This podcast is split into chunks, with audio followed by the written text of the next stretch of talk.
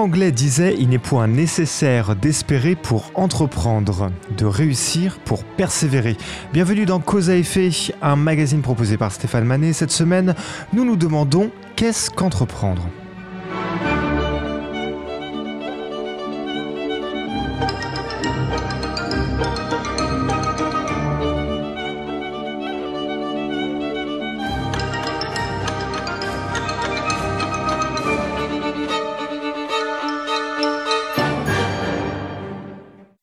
Et oui, qu'est-ce qu'entreprendre? Quel est donc ce travail si particulier, si à part qu'on en peine à décrire la fiche de poste? Quelle mouche pique donc l'entrepreneur qui se lève un matin et se dit ⁇ je vais créer une entreprise, couper le lien de subordination qui relie par le contrat de travail euh, pour en avoir mes propres objectifs, mes propres enjeux.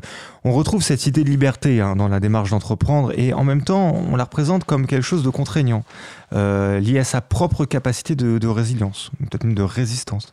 Winston Churchill dit, on, va s'en refaire une petite citation, Winston Churchill dit le succès consiste à aller d'échec en échec sans perdre son enthousiasme. Alors du coup on présente souvent le fait d'entreprendre comme être seul face au monde, vouloir soulever des montagnes. Est-ce qu'il y a un mythe de l'entrepreneur solitaire et conquérant? Et lorsque toutes ces questions sont posées, il y a aussi le travail de l'entrepreneur, c'est-à-dire son quotidien, le moment où il confronte sa vision, sa prospective à la réalité. Et euh, plutôt que de faire ce qui le passionne, il le vend ou il le compte peut-être dans une feuille de calcul pour permettre à ses salariés de faire ce qu'il a animé toujours et qui ne pratiquera plus jamais mais peut-être, parce que je ne veux pas être trop négatif, avec la certitude que cette fois-ci, c'est fait de la bonne manière, avec la bonne vision, le bon regard sur le monde. Et c'est donc la fiche de poste de l'entrepreneur que je vous propose de faire ce soir. Et, pour répondre à toutes ces questions, euh, c'est une experte des entrepreneurs que je reçois, un caméléon engagé, Isabelle Batteste. Isabelle, bonjour. Bonjour. Et euh, pour euh, alors Isabelle, tu as été enseignante en entrepreneuriat social. Oui, tout à fait. Et euh, tu proposes une, autre émission hein, sur cette antenne qui s'appelle Cœurs entreprenants, qu'on retrouve tous les derniers vendredis du mois. De 14h à 16h. De 14h à 16h, on en, redira un mot. Et pour m'accompagner euh, euh, cet après-midi, Patrick est avec moi. Salut Patrick. Bonjour. D'ailleurs, à propos de Churchill, je crois même, il me semble que c'est lui qui disait que l'important, c'est de commencer.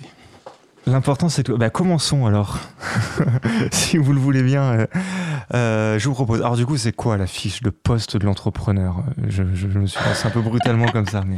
Les fiches de poste, tout à l'heure, on parlait de posture. Peut-être qu'on devrait plus évoquer une posture de l'entrepreneur ou de l'entrepreneuse plutôt qu'une fiche de poste.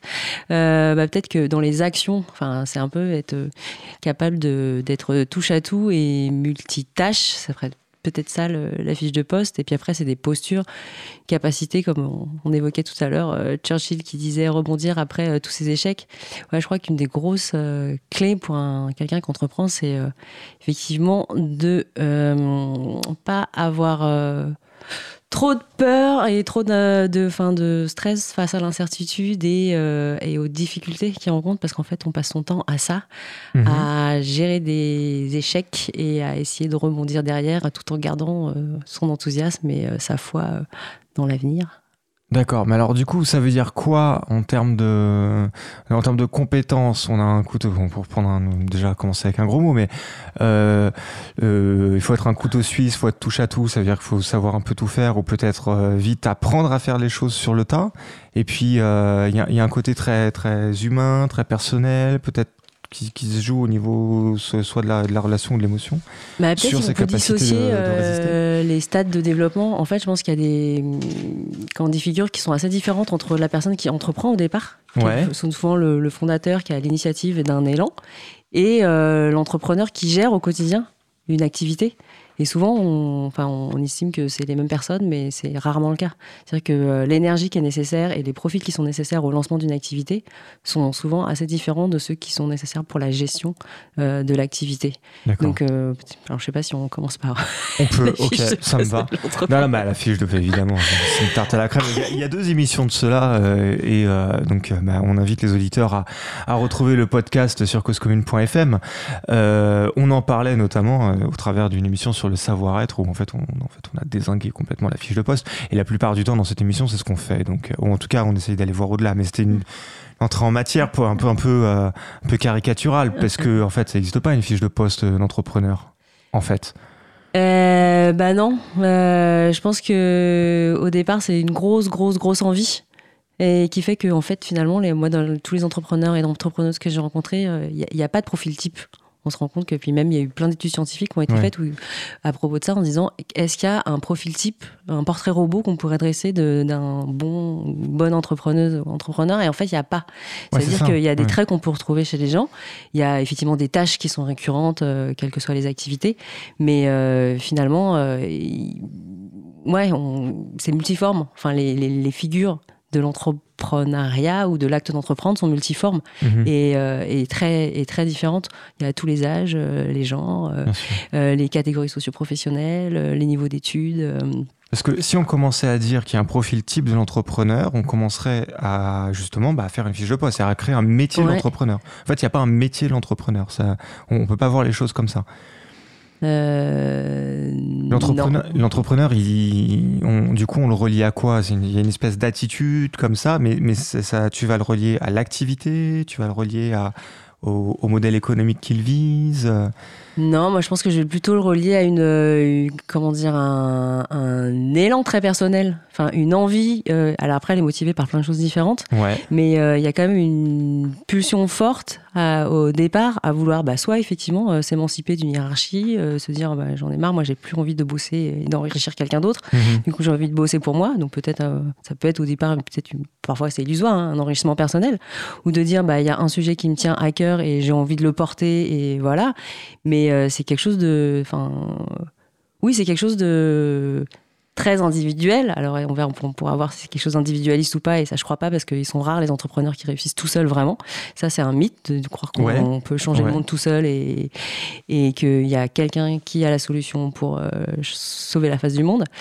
Mais euh, c'est quand même une pulsion au départ portée par un individu quoi. D'accord. Une pulsion forte et mhm. qui fait que parce que tu vas rencontrer plein de difficultés, si elle n'est pas euh, énorme, ben, c'est mhm. compliqué parce que ça, tu peux vite renoncer en fait. Quoi. Mais la pulsion, c'est quoi? C'est gagner plein de pognon en fait. Euh, c'est ça le.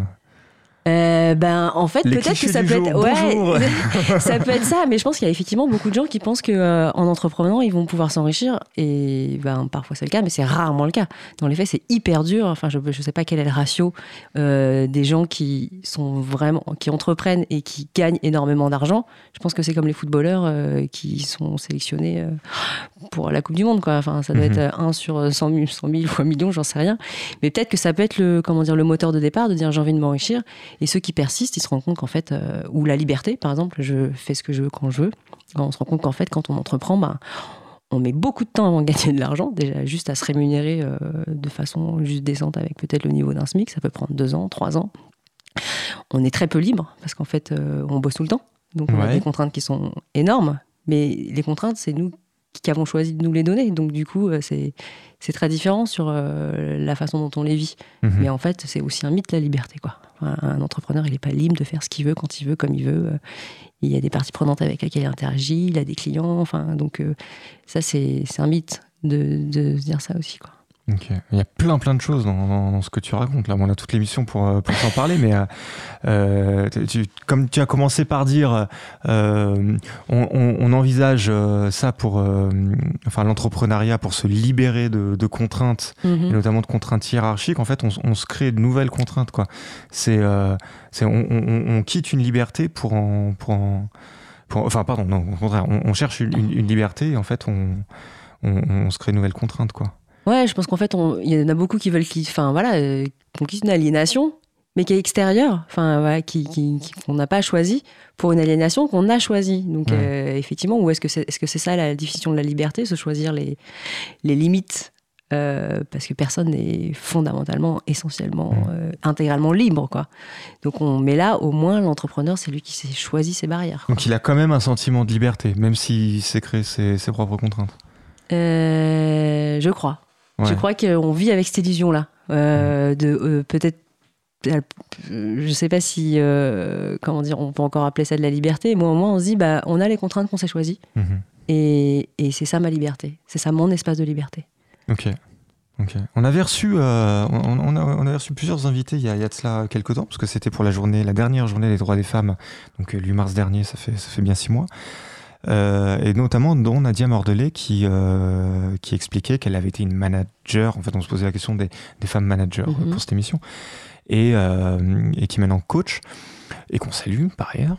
Et euh, elle a été directrice IT de grands groupes, elle manageait des équipes de 50 personnes. Et elle disait en fait, euh, euh, on n'est pas plus libre d'avoir des gens en dessous de nous que d'avoir des gens au-dessus de nous. Et donc elle a voulu être coach. Et donc du coup, en fait, freelance est quand même entrepreneur pour justement pour... Pour, pour, avoir, pour gagner cette nouvelle euh, liberté-là. Donc je décale un tout petit peu le propos parce que un entrepreneur, il n'a pas forcément des, des salariés, peut-être pas forcément tout de suite. Mais Ah, du coup, elle a dit. Et, et, ouais, vois, tout de suite, c'est sûr que non. Mais voilà, elle, elle, elle disait, c'est intéressant qu'en fait, c'est, c'est, euh, en fait, c'est, c'est pas les mêmes contraintes, mais t'as surtout pas de liberté quand t'es des gens en dessous par rapport aux, aux, aux gens au-dessus, quoi. C'est, exactement les mêmes problèmes, mmh. en fait. Ah ouais, alors la problématique du management qui est, qui, enfin, qui est souvent liée à la problématique de l'entrepreneuriat parce que. Du coup, ouais. Ouais, euh, mmh. ouais, je pense que ça, c'est aussi une autre une autre dimension de, de l'entrepreneur ou l'entrepreneur mmh. au sens large, dans le sens où euh, de comment dire de fait aussi, on s'imagine que parce qu'on entreprend, on va être d'un côté être bon gestionnaire et qu'ensuite on va être bon manager. Ce qui est, enfin, euh, c'est des compétences qui sont clairement complètement différentes. Mhm. Quoi. Là, euh, être un bon manager, euh, c'est pas parce qu'on a une super idée, qui, qu'on arrive à bien commercialiser et qui rend, enfin, qui satisfait un certain nombre de clients qu'en interne, on est capable de gérer de façon euh, humaine, respectueuse, bienveillante, euh, une équipe qui, derrière, doit délivrer, euh, voilà, et qui a, à, à, qui on soumet une certaine pression ouais. pour répondre à des impératifs de production. Quoi. Et ça, c'est une vraie tension. C'est sans doute une tension à laquelle parfois on veut échapper quand on entreprend. Ça peut être un Exactement. Et, et puis cette tension à laquelle je veux échapper, moi-même, je vais la mettre en place parce que pour arriver jusqu'au bout de mon activité, je vais installer un système mm. qui va ressembler au système auquel, à la limite, j'aurais pu échapper. Et peut-être qu'il y a double tension là pour le coup. Comment est-ce que je peux vivre ça? Donc euh, voilà, ça peut Pas mal. Ouais, c'est un vrai sujet Ouais. parce qu'on n'est pas préparé à ça. Mm. C'est-à-dire que, enfin, moi, je me suis beaucoup posé la question ben, de la formation à l'entrepreneuriat, mais aussi la formation au Mm. management, en me disant, ben, euh, d'un côté, j'avais géré beaucoup de projets. Je m'étais dit, bon, bah, c'est super, je suis une super chef de projet. Là, j'ai j'ai l'impression que j'ai fait mes preuves. Et finalement, bah, la posture de manager, elle est quand même très différente de la posture de Mm. chef de projet, où on n'est pas en, comment dire, en relation hiérarchique directe avec les personnes avec lesquelles on travaille, où là, les, les relations sont beaucoup plus transverses. Mhm. Et là, se retrouver en position de management euh, descendant, enfin descendant dans le sens où euh, on a la responsabilité euh, d'un côté de faire grandir et en même temps de faire produire des équipes, enfin des, des personnes des- avec qui on travaille. Et effectivement, moi, je trouve que c'est une tension qui est complètement a- contradictoire. a- ça fait beaucoup pour une seule personne Ouais. dans le sens où il y a des arbitrages qui ne doivent pas être évidents à prendre entre justement des résultats et puis. euh, Ouais. et puis, Ah, je me suis, euh, moi, je me cadre. complètement schizophrénique et, et- et je me suis dit que c'était pas possible, quoi. Et que, idéalement, dans une structure, le, le rôle du management, il devrait être euh, pas du tout euh, associé à, une, euh, à une fonction de production. Mhm. Il devrait y avoir des managers qui, qui devraient faire que du management. Ils seraient là que pour ça, quoi. Euh, accompagner les équipes, euh, Ouais. les diriger, euh, les, les, enfin, voilà, les, les faire grandir et que la, la Bah, C'est c'est ce qui se production voit dans, soit- dans beaucoup de grosses organisations. C'est comme ça que beaucoup se sont construites avec justement des, des possesseurs des, des biens et des, de l'industrie, et puis euh, la mise en place euh, des personnes qui allaient être en charge justement de, de manager et de mettre euh, et de faire euh, vivre l'activité. Et c'est d'ailleurs ce qu'on a pu voir à un moment sur ces grosses structures, c'est qu'il y a eu comme un basculement, il y a eu une sorte de, de confiscation en fait des entreprises justement par cette sorte d'oligarchie bureaucratique, si on peut dire hein, entre guillemets. Et euh, c'est un peu comme ça que, que, se sont développées euh, pas mal d'entreprises, dont les entreprises d'État qui sont maintenant privatisées et qui, voilà, qui sont passées justement plutôt entre les mains d'autres systèmes, de, systèmes de, gestion qui sont plus en, plus en lien justement avec le résultat peut-être. Mais du coup, c'est-à-dire que les managers n'avaient comme Mhm. fonction que de manager. Oui, mais en fait, euh, oui, puisque c'était pas les, les managers n'étaient pas les pro- le haut management n'était pas propriétaire de l'entreprise. Ah, après, c'est Voilà. vrai qu'on peut dissocier Mhm, ça. Enfin, voilà. Qui possède Mhm. l'entreprise et qui, du coup, qui a intérêt à la faire fructifier. Euh, qui peuvent être du coup, Ouais. des gens qui ne sont pas du tout opérationnels. Enfin, c'est voilà, pas seulement d'un actionnaire. On est Toute pas- la difficulté peut venir à fait. Bon, peut-être que bon, là, je, je vais pas trop longtemps digresser. euh, je vais juste euh, conclure sur cette digression. C'est qu'en fait, à un moment, il y a un petit peu un décalage entre. euh, en fait, il y, a une, il y a une perte de pouvoir en fait de ceux qui, dé- qui détenaient à l'origine de l'entreprise, dans le sens où c'est plus qui en vont en, en mener les rouages et qui vont être sous la dépendance en fait des personnes qui vont la manager. Il y a Ah, une alors, dépossession, en fait, quelque part. Si on Ah peut- ouais, mais alors ça, je pense qu'effectivement, ça- là, ça c'est une troisième dimension Mhm. de, enfin, d'un troisième type d'acteur. Et ah bah non, je pensais, je pensais pas à ça parce que des fois, il y a aussi des gens qui managent. Moi, je connais très peu de structures où euh, les managers n'ont que enfin, genre, la fonction de manager. C'est-à-dire qu'en en général, en fait, euh, c'est c'est malheureusement une euh, marque de reconnaissance, une progression dans, euh, dans une carrière. C'est-à-dire que vous progressez, donc vous devez encadrer de plus en plus de monde sous, sous votre coupe. Or, en fait, il y a beaucoup de gens qui ont envie de progresser sans encadrer jamais personne. Sauf qu'en fait, c'est complètement corrélé. À mon sens, c'est absurde parce que on peut très bien être, avoir Mhm. envie d'évoluer, mais sans se sentir à l'aise avec du management et sans avoir euh, envie de gérer des gens. Et je trouve qu'il y a une grosse souffrance souvent euh, au travail de la part des gens qui sont managés, mais aussi des managers, parce que les managers se sentent pas euh, à l'aise dans cette position, mais ils sont obligés de faire comme si euh, ça leur plaisait, qu'ils étaient contents de gérer des gens, Mhm. sauf qu'ils le font mal, donc ils sont en souffrance, et les gens qui sont sur leur Mhm. coupe aussi, de fait, quoi. Et, et c'est là que je trouve, que je trouve ça compliqué, mais en fait, ces gens-là qui sont des managers, ils sont pas forcément non plus euh, ceux qui récupèrent les dividendes de l'entreprise. hein. Ouais, On bien peut sûr, juste hein. progresser hiérarchiquement dans l'entreprise sans pas du Mhm. tout être. euh, Et, et c'est doublement absurde d'ailleurs pour rebondir. Le, le fait est qu'on a beaucoup de gens qui sont managers et qui sont pas du tout formés au management. Ils sont managers simplement parce qu'ils ils ont évolué, ils ont gravi les échelons. Donc parce qu'il a été un bon technicien, Ah, il sera un bon manager. Ah, bah, j'ai l'impression que dans la très grande majorité des cas, c'est ce qui se passe. C'est ce qui se Et passe. puis ça pose la question de ce que c'est Mhm. qu'une formation management. Moi, j'ai rarement croisé de formation management qui me semblait euh, Pertinent, toi, tu m'étonnes. ouais, pertinente vraiment pratique parce que d'après ce que je comprends de ce que doit être un manager, enfin, en fait, il faudrait faire de la psycho. Parce que l'enjeu, c'est d'avoir une compréhension fine du- de la façon dont fonctionnent les Mhm. différentes personnes qu'on a en face de soi et une capacité à s'adapter aux besoins de chacun qui sont Ouais, différents puis et d'avoir une réponse juste malgré les différences. Ouais, et c'est très situationnel aussi. Mmh, c'est c'est peut-être ça qui, quoi. qui bloque. Quoi. Déjà, on- là, on est en train de parler de manager depuis tout à l'heure, Ouais, donc, donc on on- anglicise le propos. On est bien, on est en train de parler de leur. Enfin, il s'agit en fait de permettre l'organisation du travail, faire en sorte que le travail Mmh. puisse être fait. On peut se limiter Mmh. déjà à cette dé- définition-là. En France, on dit les cadres. On est les seuls pays- le seul pays du monde à dire cadre. C'est un terme militaire. Ça- historiquement, ça, ça vient des militaires. Et, et on, on dit encadrer les gens, enfin encadrer le travail. euh, c'est c'est fonction de cadre, quoi. Et puis après, tu, tu, tu déclines à l'infini. On, on dit encore cadre hospitalier, cadre machin. Et, euh, Cadre et le sup. cadre sup. et Le, mot de cadre, il est euh, cadre moyen. Moyen, moyen. Ouais, je sais pas ce que ça veut dire, ça, cadre moyen. Euh, bah, Il y a une polysémie euh, intéressante. hein. Et alors, du coup, est-ce que l'entrepreneur, il est au courant qu'il va manager? Donc, ça, en, en dé- avec le, le tableau qu'on vient de, de peindre un peu hâtivement, parce qu'il y a encore Mhm. plein de choses à dire sur le management, on va pas faire la mission dessus, mais euh, est-ce que l'entrepreneur, il, tu vois, il conscientise ça avant, avant de s'y retrouver? Je sais pas s'il le conscientise, mais peut-être que même au, au départ, donc comme les autres mythes qu'on a, qu'on a évoqués tout à l'heure sur la liberté euh, ou l'argent, peut-être qu'il se le fantasme aussi, d'être à la tête d'une équipe et euh, comme un super euh, voilà, capitaine de, de foot. Je pense qu'on on- on entreprend en se disant qu'un jour on aura euh, plein de monde avec nous, qu'on aura fédéré des, Ouais. des enthousiasmes autour de nous, qu'on sera trop content de d'amener à la victoire. Et, et ouais, je pense qu'on est dans ce fantasme-là parce que parce que c'est quand même cool d'avoir euh, convaincu des gens de nous suivre et d'avoir envie de bah, de maximiser euh, son, son impact. Et c'est ce qui se passe en vrai?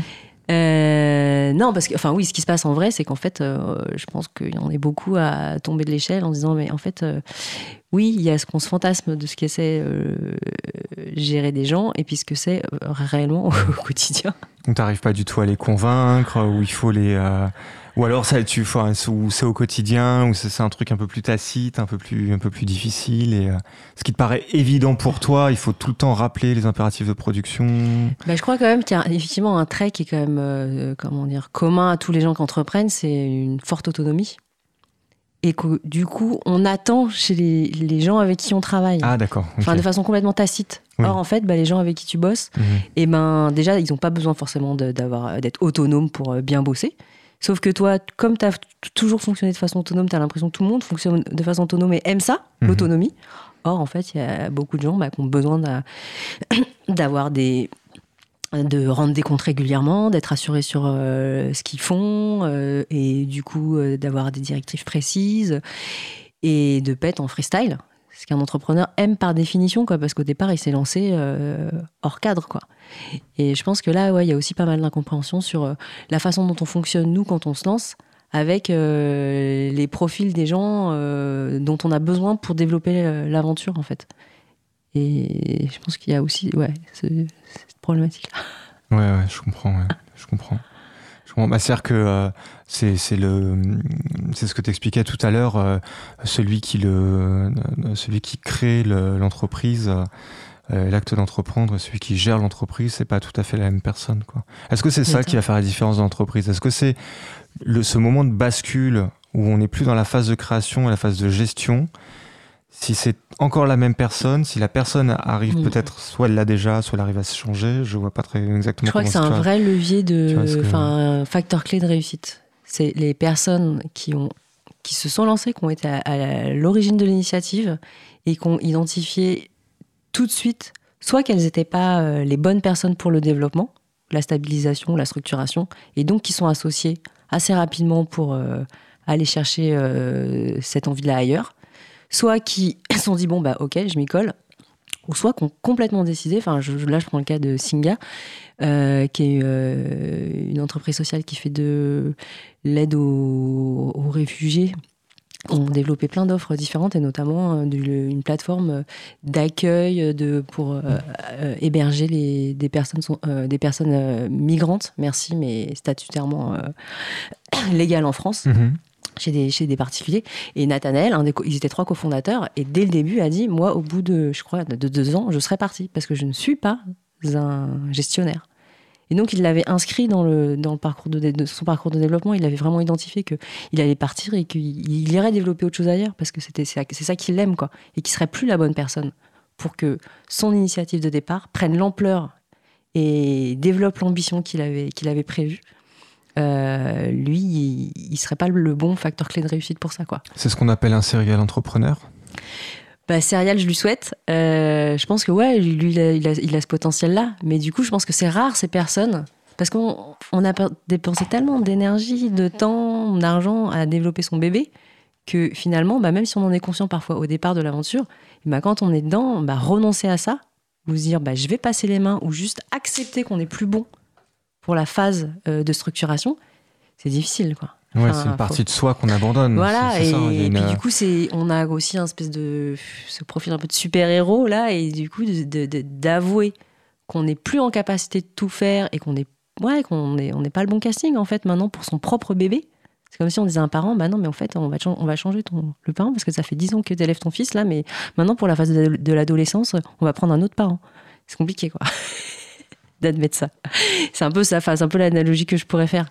Et, et ça, après, il y a des gens qui sont, qui sont géniaux et qui savent tout faire, qui ont été des super bons développeurs au départ, et puis après, qui sont des super structures euh, pour la suite. Et, euh, et c'est possible aussi, mais je pense que c'est rare. Ouais. Beaucoup plus rare. C'est ça qui, qui fait la mm. différence. Mais alors, du coup, euh, notre serial entrepreneur, euh, c'est un peu un métier quelque part, non? S'il fait que ça tout le temps. Euh, est-ce que c'est un métier ou est-ce que c'est un profil? Euh, Un métier, c'est compliqué. Est-ce qu'on se dit que, parce qu'en général, quand on, on est juste à l'initiative, on gagne pas beaucoup d'argent à chaque fois. Ah d'accord, donc c'est ça. S'il fait que monter des boîtes, en fait, il a une place à vie, puisque pendant les deux bah, premières années. Oui, voilà, euh, c'est pas c'est pas très. Sauf si tu montes à chaque fois des super startups euh, business à fond et que tu as des super business angels euh, qui croient à fond ton projet. Je pense que c'est plus une un serial entrepreneur, c'est peut-être un innovateur par définition, quelqu'un qui, qui, est animé par l'envie de faire la preuve d'un truc nouveau à chaque fois, quoi, d'aller explorer euh, euh, des nouvelles frontières, de.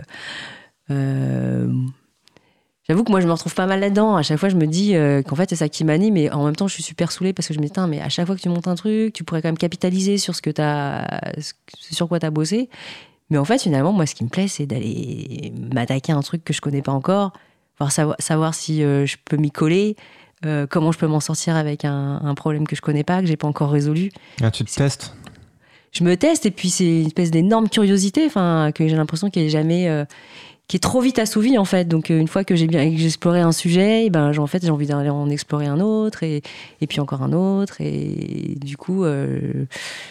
Euh, ouais, je pense que alors du, coup, du coup, c'est pardon, du coup, c'est entreprendre pour entreprendre. Là, il pourrait peut-être. Est-ce qu'il y a plusieurs profils? Parce qu'on parlait de profils ou de métiers. Mm. Est-ce qu'il y a plusieurs profils ou plusieurs métiers de créateurs, entrepreneurs ou d'entrepreneurs? Il y aurait ceux qui seraient motivés par euh, entreprendre pour entreprendre, euh, quelle que soit quasi l'activité. Euh, il y a quand même des affinités avec. Ou est-ce que il peut y avoir aussi des personnes qui veulent exercer une activité mais qui, euh, dans leur modèle, c'est un modèle de type entrepreneuriat qui va les satisfaire. Donc l'entrepreneuriat est là pour servir un objectif, il serait de pouvoir faire telle, telle activité.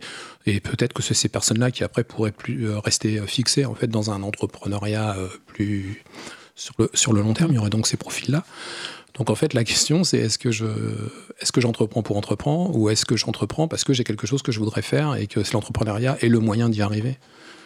Bah, je pense qu'il y a les deux, mais je pense qu'il n'y a personne qui entreprend pour entreprendre. Dans le sens où, euh, quand tu entreprends, euh,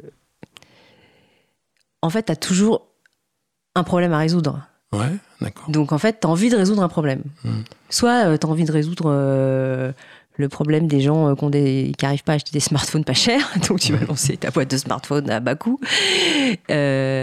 soit t'entreprends parce que tu as une problématique euh, sociétale euh, qui tient à cœur et, tu dis, moi, je vais pouvoir apporter une solution mmh. euh, inédite. Alors une fois que la solution, elle commence à être mise en place, bah, la satisfaction, tu la tires du fait qu'elle existe la solution, donc ça que d'autres faire la, ouais, pourront la faire vivre et que tu as apporté ta pierre à l'édifice mais c'est. Il n'y a, pas d'envie de rester, on a envie, non, parce qu'il va manquer quelque chose, qu'on a envie, c'est de créer quelque chose, d'installer d'autres choses dont je voudrais voir émerger, etc. etc.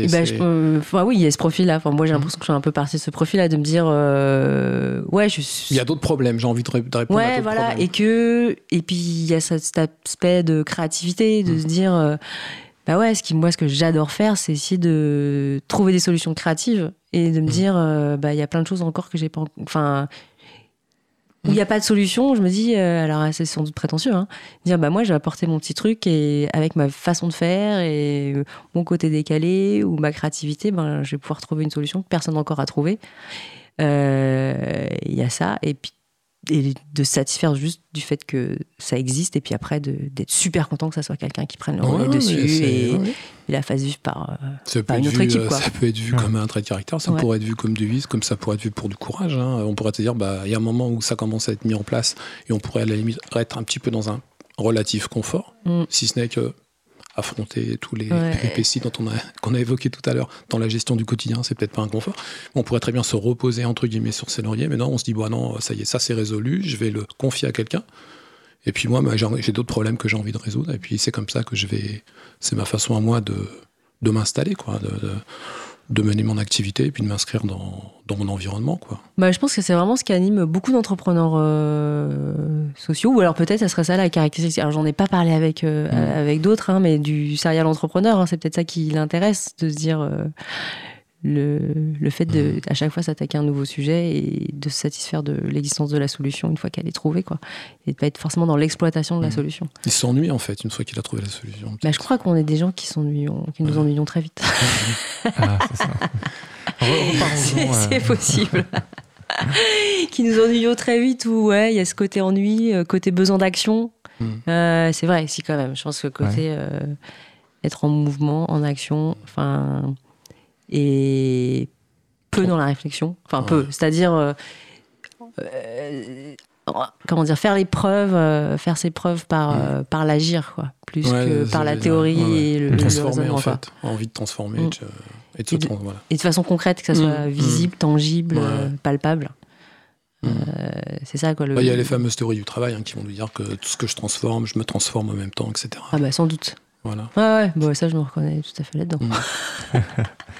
Eh ben, parlons-en de, cette mise en mouvement. Euh, je donc, vous propose à tous deux aux auditeurs de faire une petite coupure musicale. Et, euh, on va revenir euh, sur cette idée, de, tu, l'appelais la, pulsion tout à l'heure en, démarrant l'émission. On va s'écouter Amandi Titita. C'est une chanteuse mexicaine qui nous chante aujourd'hui Audio a mi jefe, littéralement Je déteste mon patron. Señorita Mandititita, deje de estarse pintando las uñas. Comuníqueme con el ingeniero Martínez y me trae otro café. Y me trae otro café. Y me trae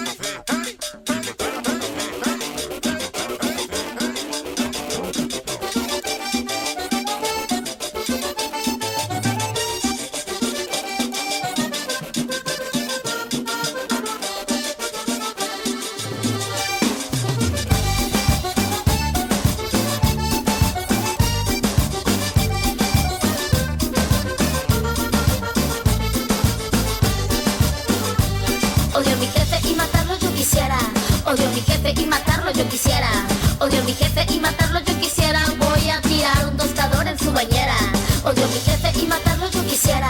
Odio mi jefe y matarlo yo quisiera. Odio mi jefe y matarlo yo quisiera. Voy a tirarle aceite en la escalera. No soporto su presencia, su cara, su aliento pestacaño y estiércol. Es indiferente cuando soy competente, pero si la cago, de eso está pendiente. Siempre me minimiza y yo lo odio hasta quiero verlo ahogarse en el río. Odio mi jefe y matarlo yo quisiera. Odio mi jefe y matarlo yo quisiera. Odio mi jefe y matarlo yo quisiera. Voy a tirar un tostador en su bañera. Odio mi jefe y matarlo yo quisiera. Odio mi jefe y matarlo yo quisiera. Odio mi jefe y matarlo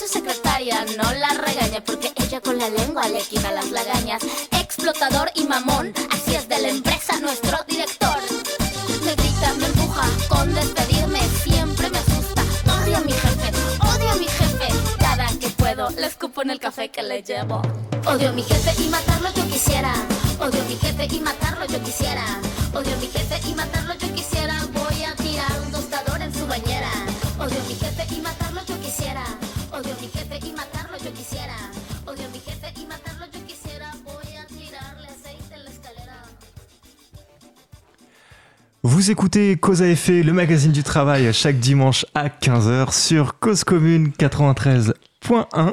C'était bien, hein Pas mal. Jolie chanson. Ah, c'était chouette. Une sorte de petit reggae. euh, Ouais, c'était, euh, J'aurais bien écouté un peu plus. Reggae pop, ouais, t'aimerais bien écouter un peu plus. Et Il faut écouter, il va falloir écouter, parce qu'en fait, on, on est, nous ne sommes pas en direct, et on, on- nous pourrons réécouter, y compris nos propres chansons. Donc, euh, ce dimanche à 15h, et donc comme chaque dimanche, euh, à 15h sur Cause Commune 93.1. Alors, cette pulsion, euh, on, on s'est dit ple- plein de choses en, en première partie. euh, Qu'est-ce qui, euh, sur, sur, ce qui sur, sur ce qui anime euh, l'entrepreneur? Alors du coup, c'est quoi? Tu, tu, On a parlé un petit peu de cette envie de tester, de se tester, euh, d'expérimenter des, des choses, d'être dans l'agir. Est-ce que c'est une vision de la société aussi? Est-ce que c'est un regard qu'on porte sur, euh, sur l'environnement? Ou est-ce que c'est vraiment quand même très concentré sur soi et sur sa capacité d'agir? Ah, Est-ce que je peux faire un petit détour parce que je me, je- Oui. on a l'impression qu'en fait on, on est entrepreneur et que, tout- et que c'est évident et que c'est très simple de tout d'un coup se dire qu'on devient entrepreneur. Euh, je crois qu'en fait on ne naît pas entrepreneur, on le Mhm. devient à partir de beaucoup de déconstruction, Ouais. notamment quand on est jeune et quand on est une femme, je pense euh, encore plus parce qu'on a quand même en tête cette figure dans l'entrepreneur de euh, l'homme blanc d'un certain âge, pété de thunes avec un gros réseau et qu'on n'entreprend pas si on remplit pas toutes ces conditions. Euh, moi, j'ai mis beaucoup de temps à comment dire à, me dire en fait que j'étais entreprenante parce que parce que à la base j'étais plutôt scolaire, euh, pas forcément, j'avais pas l'impression que j'étais très imaginative parce que c'est pas une qualité que au niveau de ma famille on valorisait. Donc, je pense que ça m'est, en fait, c'est pas quelque chose qui qui est donné, voilà, qui est inné. En tout cas, la conscience qu'on est entreprenant. Et euh, ouais, du coup, c'était voilà, c'était ma petite parenthèse Non, non, mais bien sûr. non, sur mais- la pulsion ou l'élan. euh, voilà, c'est pas. euh, Ouais. C'est une pulsion qui s'est construite, je pense, pendant, à partir de beaucoup de déconstruction. Voilà, ça que je voulais dire. Oui, bien sûr. Que aujourd'hui, je suis à un stade où maintenant, je, je l'ai identifié comme un élan vital. Enfin, dans le sens où, ouais, je pense que je- tout de suite maintenant, je serais plus capable d'être euh, dans un cadre salarié, euh, hiérarchique, descendant. euh, euh, je ne répondrai pas du tout à mes besoins, mais je l'ai été. Même si c'est un truc hyper créatif, euh, où tu as le droit de, où tu fais ce que tu veux, euh, enfin, si tu veux, c'est relatif, mais tu vois, où, t- où T'as t'as des où t'as- entreprises. où t'as une liberté d'action. je sais pas. Non, non, peut-être, peut-être, euh, peut-être qu'il existe aussi maintenant plein d'entreprises super agiles, ouvertes, euh, euh, libérées, tout ce qu'on veut qui permettraient ce cadre-là. J'avoue que on m'a pas proposé de poste dans ce cadre-là, donc je sais pas. Mais, mais du coup, j'ai mis du temps à me dire, euh, mais en fait, ce que t'aimes, euh, c'est entreprendre, quoi. Parce que moi-même, je me voyais pas. Enfin, la figure de l'entrepreneur, pour moi, c'était vraiment une figure qui était très extérieure à moi Et je. Ouais, bah, il y avait- il y avait les chefs d'entreprise et puis il y avait moi, mais très très loin, quoi. Vraiment. Ok, d'accord, ok. Euh, Ouais, C'était Gattaz euh, qui, dans la oui, métallurgie, voilà, et, euh, euh, exactement. PDG de Renault, PDG, enfin, ce genre de profil, et tu te dis non, ça c'est pas, pas, pas moi, quoi. Ouais, ou des, même des, des figures de l'artisan où je me disais, mais ils bossent comme des fous, des gens qui Ah sont quand même super dédiés à leur activité ou, ou et passionnés, en fait, passionnés par un savoir-faire très pratique, très technique, euh, où fallait que moi j'ai une compétence, euh, comment dire, euh, oui, technique ou, ou une passion euh, très précise qui me permettait, de- qui m'aurait permis de développer un produit, euh, euh, enfin voilà, que identifiable par le grand public. Quoi. Si toi tu fabriques des chaussures ou des voitures, mais moi je sais pas fabriquer des chaussures ni des voitures, donc je vais pas créer mon entreprise en gros. Ok. Et en fait, c'est là que j'ai découvert qu'il y avait plein de formes d'entreprendre, d'actes d'entreprendre, de façons d'entreprendre, et qu'en fait, créer une association de promotion des droits des femmes, bah, c'était aussi entreprendre. Par exemple, Mhm. euh, c'était pas que euh, créer une TPE euh, de euh, fabrication dentifrice, quoi. Donc il y a- il y, a ça aussi qu'il a fallu que je découvre, que entreprendre, c'était multiforme. Et donc et là, je me dis ah bah si c'est si multiforme que ça, ben peut-être que y a des formes qui me, qui me correspondent à, à ce qui m'anime, quoi. Donc ça n'a pas été comme ça, quoi, en génération spontanée. Donc entreprendre, c'est annoncer qu'on va vouloir faire quelque chose et se mettre à le faire presque tout euh, de suite. Sémantiquement, c'est un, peu l'idée, tu vois. C'est euh, Ouais. c'est- tu, tu dis que tu vas faire ça, donc il y a une espèce de déclaration d'intention, Mhm. et en même temps que tu le fais, tu es déjà dans l'agir, tu es déjà, déjà dans l'agir, comment je parle? Je passais la journée au, euh, dans une université et j'ai- tu vois, c'est- ça me... Le vocabulaire universitaire. qui revient comme ça. Pardonnez-moi, je, je le redis. Euh, mais, tu vois, tu es, déjà en train de, de, de le faire en même temps que tu, que tu dis que tu le fais. Il y, a, il y a ce côté un petit peu comme ça. Donc là, tu dis que entreprendre, c'est à la fois l'artisan, c'est à la fois. Bon, là, on a, on, a, on a sorti des clichés de gestionnaire aussi avec. euh, euh, ceux qu'on a cités. Euh, c'est aussi l'artisan. Donc tout ça, si on essaye de le regrouper et de le, et de le généraliser, c'est quoi le, c'est quoi l'acte d'entreprendre? Euh, bah ouais, je crois que les deux fondamentaux que tu as mentionnés, là, le côté euh, j'ai une idée et tout de suite je me mets à l'action. Alors, euh, je pense que ça, c'est vraiment les, les piliers de base. T'entreprends à partir du moment où t'agis. Euh, Tu entreprends de façon à, à partir du moment où tu agis. Ouais, moi j'ai l'impression, enfin tu vois, si on prend vraiment l'entre- entreprendre dans sa vie, enfin voilà, il y a plein de gens qui sont pas du tout des entrepreneurs et qui entreprennent, qui entreprennent leur vie tout simplement, enfin et du coup entreprendre au sens très très large pour moi c'est ça, c'est se dire ben il y a des comment dire, euh, c'est quoi le mot précis, Euh, des conditions extérieures qui qui agissent sur toi, qui te mettent la, certaines des niveaux de pression et tout Mhm. ça, mais du coup toi tu décides malgré tout de te mettre en mouvement de, et de ouais de- d'aller dans une direction et te mettre en mouvement et, d'agir et du coup euh, de contribuer d'une façon ou d'une autre. Et ça peut être euh, bah, basiquement entreprendre de- au niveau le plus basique. Ça peut être aussi juste ben au départ euh, j'organise mes vacances quoi. Donc qu'est-ce que je fais? J'appelle des potes je trouve des sous je choisis la destination je J'organise tout ça. Le niveau 1 de la gestion de projet. Déjà, pour moi, c'est un, acte d'entreprendre. D'accord. Donc ça veut dire en fait on, entreprend un peu tout le temps. Enfin j'entends dans ce que tu disais tout à l'heure sur euh, on entreprend euh, sa vie que finalement euh, un, un ménage c'est une forme d'entreprise dans lequel il y a un financement avec des revenus euh, euh, qui tombent et en même temps il y a le besoin de fonds de roulement et, et- et des dépenses. tu, tu vois ce que je veux dire? Et puis t'as as une Ça, pro- c'est la gestion. Quoi. Là, c'est l'entreprise quand elle est créée. Quoi. Ouais, c'est Mais- la gestion. Bah oui. On rigole là-dessus, mais moi, je m'étais dit qu'on fallait, il faudrait qu'on fasse des business plans familiaux quoi, avant de faire des gamins. Et et- et non, et t'as une espèce de productivité avec les, le l'hydre de l'hydre de Herne euh, qui, qui revient tout le temps, qui sont la vaisselle et le et le et le linge. Tu Ouais. sais, t'as, t'as- t'as cette espèce de de, de truc qui revient. Et peut-être les devoirs aussi d'une certaine Ouais. manière ou euh, Ah non, mais pour, les- pour les Moi, je vais faire que créateur, là. Oui. Ah, mais non, c'est ça, quoi. Mais non, mais les mères au foyer, c'est des vrais gestionnaires euh, d'entreprise familiale. C'est- En tout cas, euh, c'est des gestionnaires. Au Ici, départ, on euh, est les premiers. On, on- on l'a dit déjà dans une émission ou pas J'en suis pas tout à fait sûr, mais en tout cas, on, on peut, on peut, euh, on peut parler de plusieurs euh, euh, travaux. C'est un peu bizarre de le dire Mhm. comme ça. Il y a le travail euh, de, de salarié, il y a le travail d'entreprendre qui nous questionne euh, au- aujourd'hui et sur lequel nous-mêmes on n'est pas tout à fait au clair. Euh, Il y a le travail domestique Ouais. qui, en, qui en est un et qui, qui, qui doit être défini comme tel. Donc une activité et une activité qui... Enfin, on n'attend pas forcément rémunération. Et du Ah coup, oui. toi, tu en, as parlé à l'instant. C'est-à-dire que en- une, une association, c'est une entreprise en fait. Ouais, pour moi, c'est bah, d'ailleurs euh, de façon très très euh, statutaire et légale. Enfin, dans l'économie sociale et solidaire, typiquement, euh, une association euh, est une entreprise sociale. C'est un des statuts de l'entrepreneuriat social. Ouais, ok, mais euh, l'entreprise sociale, c'est 2014, c'est la loi Hamon qu'on a reçue d'ailleurs, qu'on salue. Euh, L'association, c'est loi 1901. Euh, Enfin, tu vois, c'est quand même largement antérieur. C'est dé- déjà, historiquement, c'est cette démarche d'entreprendre, tu la retrouves dans l'association?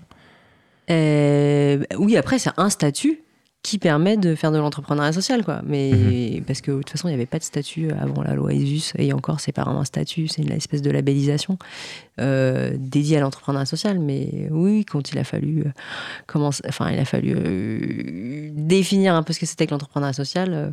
les premiers statuts dédiés, c'était ceux-là quand même. Ok. Enfin, asso, mutuelle, fondation, coopérative, quoi. Oui, voilà, tout le, tout le champ. ouais. Sur le SS.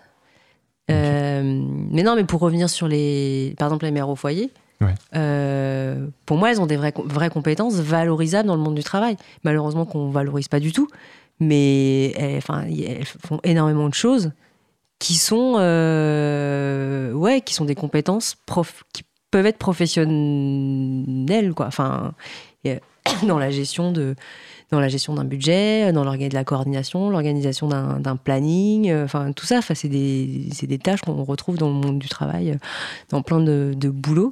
Et du coup, je trouve ça effectivement dur de dire à une femme euh, qui a été au foyer pendant euh, 20 ans, elle sait rien faire quoi. Dans le monde du travail, c'est pas vrai quoi.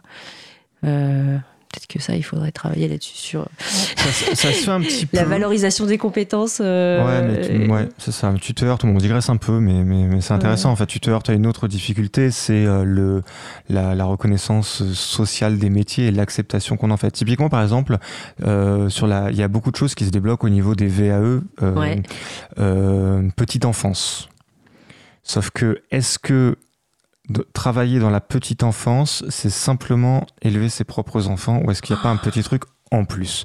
Et tu Ah, vois, moi, je pense qu'on est plus près de l'assistante de direction, l'assistante de direction que de la petite enfance. Oui, ça d'accord, mais tu vois, quand, quand ça se débloque comme ça, tu vois, les, les gens qui ont fait des études et qui disent, bon, euh, voilà, euh, moi, moi j'ai travaillé, euh, euh, enfin, j'ai étudié pour savoir m'occuper aussi des enfants des autres, c'est quand même pas tout à fait pareil. Ils, tu vois, ils, ils traînent un peu des, mais, des pieds. Mais du coup, en, en termes de gestion, c'est c'est pareil. Enfin, tu imagines tous les, tous les experts comptables qui, qui vont hurler en train de dire, non, mais attends, tu crois que mon métier, c'est juste de gérer ma.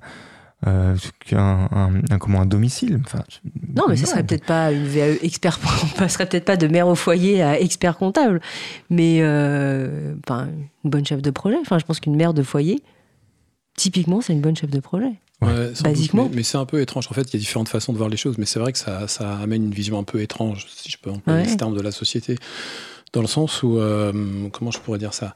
Euh, Ce qui serait peut-être plus, plus pertinent, ce serait plutôt de, de partager le travail entre hommes et femmes et de pas ce que chacun se reste cantonné à certaines tâches, parce que c'est aussi une Ah, bah, façon un peu fa- exclusif, ça- ouais. c'est une façon aussi qui est un petit peu facile, à mon sens, de, pou- de, de- peut-être de laisser certaines personnes à, à une place. Euh, et ça pose aussi d'autres questions. Est-ce que le travail qu'on fait pour nous, est-ce que le travail de. On l'a justement évoqué, les différentes typologies de travail. On avait fait référence à un monsieur qui s'appelle Gorz, euh, ici, que- quelquefois. Ça pose quand même question euh, de devoir valoriser comme un métier un travail qu'on fait pour nous, le travail privé, le travail domestique. Il y a quelque chose d'un petit peu. il y a quand même la sphère privée. Il y a, il y a la sphère privée et qui, qui regarde que nous, à ce que c'est mon opinion, hein, qui regarde que nous. Et euh, le travail dans la sphère privée doit être partagé entre les membres de la communauté euh, familiale. Et puis après, il y a l'activité de travail qu'on va avoir. Ouais, je suis d'accord. Est-ce que Euh, c'est pas ça, je pense, un, un débat qui, Mm. que chacun peut avoir avec soi-même, mais je pense que les Mhm. aptitudes qui sont mises en œuvre dans la Ah, gestion d'un foyer Ça, je dis pas. sont des aptitudes qui sont des aptitudes qu'on demande dans beaucoup de boulot. Mhm. C'est plus ça de dire ce que je remets en cause là, c'est le fait qu'on dénie à ces femmes-là des aptitudes qui peuvent être utiles dans le, dans, Oui, dans le monde professionnel. Je C'est suis, plus ça, je quoi. te suis tout Ouais, à fait. C'était juste un petit point Ouais. euh, d'attention Ouais, par ouais, je rapport à suis- je l'ensemble des- ouais. des. Et je suis d'accord sur le fait qu'il y a Mhm. plein d'hommes qui Mhm. ont aussi ces aptitudes-là Bien à sûr. Voilà, on va enfin reconnaître mes capacités. Je voulais un peu en venir. Voilà. et qu'on doit valoriser à la même enseigne. Merci. Tout à fait. Bon, qui, qui reste euh, encore un, pro- un problème très féminin. euh, Ah ouais, bah, ouais, très majoritairement. Et Alors tu m'as tout de suite euh, repris, tu m'as dit, euh, ouais, là on est dans la, euh, en, en parlant de foyer euh, et euh, des besoins de fonds de roulement, tu m'as dit oui mais là on est dans la gestion. D'accord. Ouais. Et donc du coup, créer l'entreprise foyer, c'est quoi? Je, je, je, je tisse Non, alors là, c'est. Euh, je Tu, tu pense crois qu'on peut aller jusqu'au faire non, le je- parallèle non, de, de, je pense vois, pas parce qu'en fait. créer un couple, c'est comme euh, créer une entreprise, tu vois, rien que de le non, dire, ça me fait. non, je pense pas du tout parce que justement, les ressorts qui qui motivent la création d'un couple, enfin souvent ils sont complètement euh, inconscients. Je pense qu'en fait on tombe dans le panneau sans s'en rendre compte. En fait, on, crée- on- enfin, on n'a pas une, on, on se dit pas un matin, bon, je vais tout faire pour euh, monter mon couple, quoi. Parce que d'ailleurs, souvent quand on fait ça, ben, on n'y arrive pas, quoi. Malheureusement, c'est souvent le cas. Et les rencontres, elles se font euh, ou elles se font pas. Ouais. Et à partir de là, le couple se fait, la famille, on, y a- on fait aussi beaucoup d'enfants de façon très très inconsciente. On dit toujours, on fait des enfants quand on sera prêt, mais en fait, euh, les enfants, on n'est jamais prêt pour faire des enfants, donc ça nous arrive aussi sur le coin du nez euh, comme ça. donc je pense que non, parce que c'est pas du tout, euh, c'est très inconscient ce qui guide la création d'une famille ou d'un couple. Or là, un entrepreneur, il entreprend rarement par hasard. Enfin, il y a quand même, euh, on peut tomber sur une opportunité qui nous rattrape, mais il y a quand même euh, euh, une mise en mouvement volontariste et, dans un certain temps. Enfin, enfin voilà, je, je- enfin, non, je pense pas qu'on puisse faire un Non, parallèle. bien sûr, le- parce que le parallèle, évidemment, il est, il est, Il est marrant, audacieux, mais- voire même casse-gueule. Mais non, mais il est rigolo pour filer la métaphore. Mais je voulais en venir à là, justement. Je voulais en venir au contraire. C'est-à-dire, est-ce que, si on ramène, du coup, nous, oublions le foyer un instant, Ouais. euh, mais si on ramène du point de vue de l'entrepreneur, cette part de hasard, de pulsion, euh, de rencontre aussi avec les Mm. autres, tu vois, est-ce que c'est ça qu'on peut retrouver? Pulsion, c'est ton mot, hein, de, Ouais, tout, ouais, début du- euh, tout à fait. Bah, de hasard, c'est sûr, mais du coup, de hasard, je dirais aussi provoqué. C'est-à-dire que j'ai l'impression que chez les gens qui entreprennent, il y a un point commun, c'est qu'il y a une capacité aussi à saisir ou à voir des opportunités, peut-être plus fortes que chez d'autres, euh, et, et à les saisir. Et souvent, euh, ben, c'est vrai qu'on n'entreprend pas forcément parce que on l'a voulu et qu'on s'acharne de longue date. C'est parce que, hop, il nous tombe quelque chose et qu'on saisit et sur lequel on va rebondir et qui va nous permettre de nous mettre en action et de rentrer dans un mouvement. Euh, il y avait peut-être une envie au départ, plus ou moins inconsciente, une opportunité, donc un hasard, et cette capacité à détecter l'opportunité et, et, et en faire et à la transformer pour euh, la, en faire une entreprise ou une activité, euh, en tout cas se lancer. Et toi qui as travaillé sur la formation des entrepreneurs, ça, ça s'apprend? Est-ce que ça, c'est le point justement qui, qui fait la, la sérendipité en fait? C'est Ouais, ça, hein, c'est la capacité à, Ouais. à, à, à se saisir du hasard, du réel pour en, pour en faire quelque chose. Bah, je pense que ça, c'est une vraie force des chercheurs et aussi des entrepreneurs. Euh, moi, je suis très, très dubitatif sur la capacité à former à l'entrepreneuriat. Mhm. Euh, à la gestion d'entreprise, ouais, sans problème. Euh, à l'acte d'entreprendre, pour l'avoir fait dans plein de contextes, avec plein de profils différents. Alors clairement, à l'université, euh, c'est une catastrophe. On, on- voilà, ils- des étudiants, ça fait des années qu'ils sont assis euh, sur une chaise euh, dans un mode de- d'apprentissage ultra descendant. C'est compliqué de se dire, bah, ces gens-là, on va en faire des gens qui savent saisir des opportunités, se projeter, être super autonomes. euh, dans un cadre scolaire, c'est pas possible. Quoi. Ouais, toi, tu dis c'est un accompagnement qu'il faut en fait. Euh, Dans les cahiers de l'action, pour faire référence, parce qu'en fait, tu as écrit dans les cahiers de l'action euh, sur cette question-là. Donc, euh, c'est c'est- Ouais. ce qui a amené ma, ma, ma question.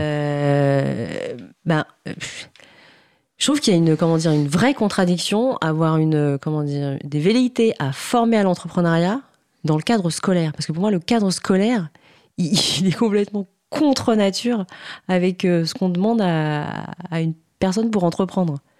Euh, voilà, enfin, Mhm. le cadre scolaire est quand même hyper formatant. euh, il, il demande des postures soumises. euh, peu créative. euh, enfin voilà, on formate en fait à l'école. Or, un entrepreneur, il doit être, euh, avoir envie de prendre des risques, de ne pas avoir peur de l'incertitude, euh, de se casser la gueule et puis de retrouver l'enthousiasme le lendemain, euh, de surévaluer les bénéfices par rapport aux risques. De...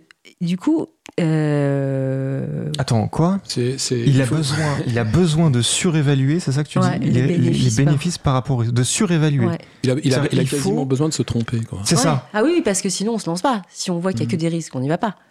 Donc on a Mm. besoin de se planter sur euh, effectivement euh, les bénéfices à, à Ouais. obtenir. Mais toi, mais toi tu, tu, tu le sais maintenant, puis, euh, puisque tu, tu, d'ailleurs tu le verbalises, tu sais tout ça. Et quand tu continues. Et tu y retournes quand même, ouais. Et tu Ah oui, retournes, parce que ah, ça devient. Alors, qu'est-ce qui se- ça devient du vice, là. bah non, parce que tu, ça veut pas dire que les risques Ouais. tu sais pas les, les maîtriser. D'accord. Mais du coup, tes attentes, Mm. euh, il faut forcément qu'elles soient plus fortes que ce que Mhm. tu vas potentiellement perdre, sinon Mhm. tu n'y vas pas. Oui, tout à fait. Oui. Donc il faut qu'il y ait cette tendance-là à, su- à surévaluer le bénéfice. Euh, ouais, je pense que c'est un, enfin, ou alors de l'espoir mal, mal placé, je sais pas, mais ou un optimiste un peu, un optimisme un peu naïf, ça c'est possible. J'ai pas si c'est naïf, puisque ça fonctionne avec les entreprises secrètes. Donc, pas, mais- mais Ouais. pourquoi pas naïf. Pourquoi tu, tu pourrais pas simplement voir des qu'il existe véritablement plus de bénéfices que de pertes, euh, faire un calcul exact par rapport à ça, et parce que euh, il y, a- il y a plus de bénéfices, tu y vas. Je pense qu'il n'y a pas des calculs exacts possibles. Donc je pense que forcément c'est biaisé et que l'entrepreneur il y va parce que dans ses calculs qu'il a foiré, il a surévalué les bénéfices. C'est ça. C'est-à-dire que quitte à se tromper, on- en fait, on a, on a aucune idée de la, de la, de la Non. hauteur de l'eau dans le verre. Non, ouais. Quitte à se tromper, vaut mieux qu'on pense qu'il soit à moitié plein Mais je pense qu'il le moitié fait pas consciemment. hein. Euh, Enfin, tu vois, je Mais pense qu'il fait tous ses sûr. calculs et euh, il charge Ouais, le côté plein. ouais. Et puis en fait, euh, mais qu'un autre profil ben, aurait fait. euh, parce qu'à ça, je vois, c'est des questions de, de, de point de vue et de tempérament. Mhm.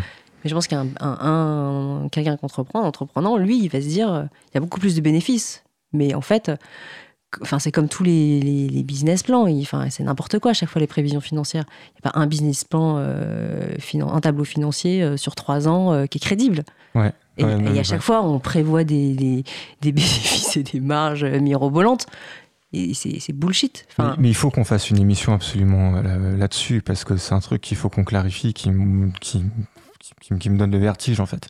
C'est qu'est-ce qui nous prend à chaque fois, mais donc du coup ce sera notre émission, à faire des, de manière, pour le dire de manière plus générale, des projets, euh, c'est-à-dire en gros de, de regarder le futur en sachant pertinemment que le regard qu'on porte sur le futur est faux, et, du coup le faire quand même derrière, tu vois.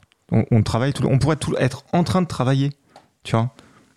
On- mais je on pense que l'enjeu, c'est pas tant. on est tout le temps en train de voir des débuts et des fins alors qu'on pourrait être faisant. On pourrait, on pourrait être, tu vois, dans, le, dans une espèce de continuité permanente. Ah, quoi. du moment présent. C'est ça. Ah bah ça, je pense que c'est quand même très très lié à la mentalité occidentale, quoi. Je pense qu'il faut regarder un petit peu devant soi pour avancer, mais pas trop loin, sinon euh, on n'ose Ouais. pas y aller. Ou alors très très loin. Ouais, Je pense qu'il y a, ouais, enfin voilà, je pense qu'il y a aussi, euh, tu peux avoir une vision globale à très très long terme, un peu floue, mais qui ta lumière, t'as pas besoin d'autre chose que cette petite lumière au fond, euh, là. Tu vois, tu Mhm. vois rien sur euh, les premières marches, c'est pas grave, tu te fais confiance là-dessus. Donc ça s'apprend pas, alors on peut pas apprendre à... Ah, bah bonne, enfin, je pense qu'on peut Ah. créer des cadres expérientiels qui mettent en jeu ces, euh, ces, ces aptitudes. Euh, ben, par exemple, de, comment dire, euh, de, de sortir de sa zone de confort. Hmm. Enfin, c'est difficile d'entreprendre C'est sans, c'est sans chelou, c'est un peu antinomique, non? Un cadre expérientiel. ça- En même temps, tu fais des expériences, mais en même temps, elles sont cadrées. Donc, c'est un. C'est. S'il y a une limite dans le truc. Bah si, parce que tu as une sécurité. En fait, tu, tu, tu mets en place un, un cadre ou un dispositif dont Mhm. tu connais les bordures et qui sont rassurantes pour les étudiants, parce que les étudiants, ils ont quand même du mal à sortir de leur, euh, Hmm. enfin, ouais, d'un cadre euh, hyper classique. Mais du coup, où tu leur permets de sortir un petit peu de leur zone de confort, juste pour qu'ils se testent par rapport à ça, à la façon dont ils réagissent Hmm. quand ils sont un tout petit peu mis, euh, même pas en danger, mais qui sortent de leurs euh, habitudes euh, de juste de travail ou, ou d'interaction avec des gens. Enfin, moi, par exemple, le cours que j'avais à, à l'Institut catholique de Paris, une des premières missions, j'avançais par challenge chaque semaine, que je leur proposais, c'était de juste de décrocher leur téléphone et d'aller appeler les associations sur les causes qui leur tenaient à cœur pour bien comprendre les problématiques euh, des gens euh, qui voulaient, entre guillemets, euh, sauver. Parce que c'était très, très idéaliste quand même. Et bien en fait, ça, déjà, c'était les sortir de leur zone de confort parce qu'en fait, à la fac, on ne demande pas d'aller parler à des vrais gens. Enfin, voilà. Et du coup, je leur demandais même pas d'aller parler à un SDF dans la rue pour lui demander euh, comment ça, enfin, voilà, quelles, quelles étaient ses conditions de vie. Je veux Ouais. dire, aller discuter avec des associations qui travaillent avec euh, des personnes sans abri, juste pour comprendre. euh, et ben ça, c'était c'était c'était très difficile. Mhm. Et Parce que tu pourrais préciser le contexte, parce qu'ils étaient. dans- donc, enfin, quel est le cadre des, des études qui suivent si ah, bah, c'était un master en entrepreneuriat social. Enfin en, en économie, euh, je sais plus comment il s'appelait, En- bon, en sciences sociales. Et moi, mon, mon, mon UE, c'était euh, entreprendre autrement. Donc c'était un, une UE pendant six mois, tous les mercredis après-midi pendant quatre heures sur euh, euh, l'entrepreneuriat social. Et ce que je leur ce qu'on leur avait proposé, c'est de travailler sur le logement Mhm. temporaire d'urgence en partenariat avec une école d'architecture qui s'appelait Les âmes, où les étudiants en archi euh, et les étudiants de la Cato tra- allaient travailler ponctuellement ensemble pour résoudre une problématique sur le, concernant le logement temporaire d'urgence.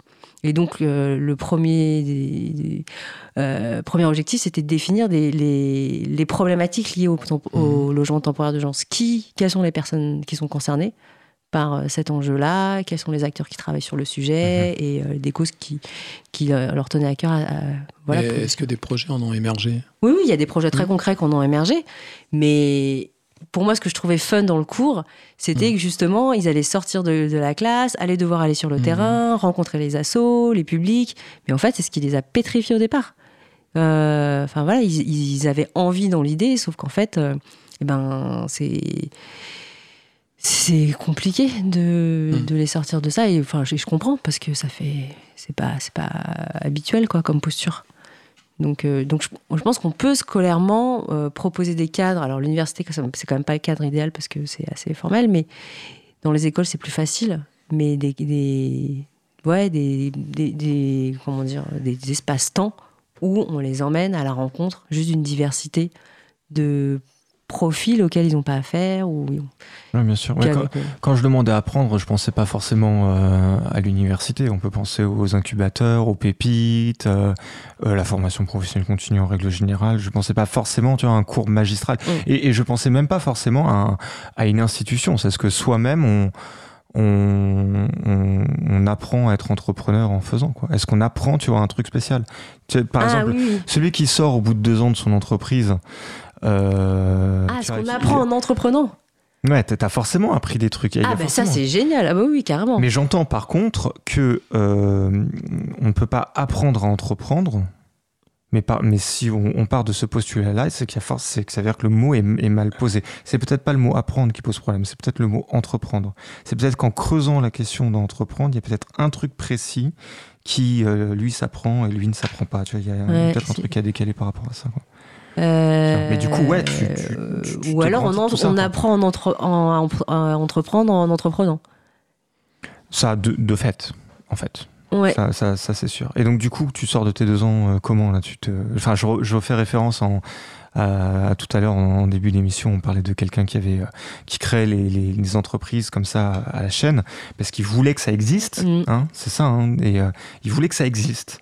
Et après, il repartait. Et au bout de ces deux ans, il, il repartait avec quelque chose quand même. Ah ouais, ben en fait, la démarche entrepreneuriale, elle est hyper, euh, comment dire, euh, euh, riche en apprentissage. Ça, j'ai plus de doutes sur la façon de. les modalités d'apprentissage de l'entrepreneuriat, mais par contre, effectivement, quand on entreprend, on apprend déjà. Euh, plein de choses en termes de communication, à aller d'é- d'échanger avec les personnes, parce qu'il faut aller convaincre des gens euh, d'un projet. Euh, il faut euh, bah ouais, sortir de sa zone de confort. euh, il faut euh, apprendre plein de domaines différents parce que euh, au début on fait un peu tout. Donc euh, il faut autant euh, être capable de faire euh, peut-être, je sais pas, euh, monter son site web, euh, que faire des projections financières, que rédiger correctement une note d'intention, que savoir fixer un prix, que bien définir son offre.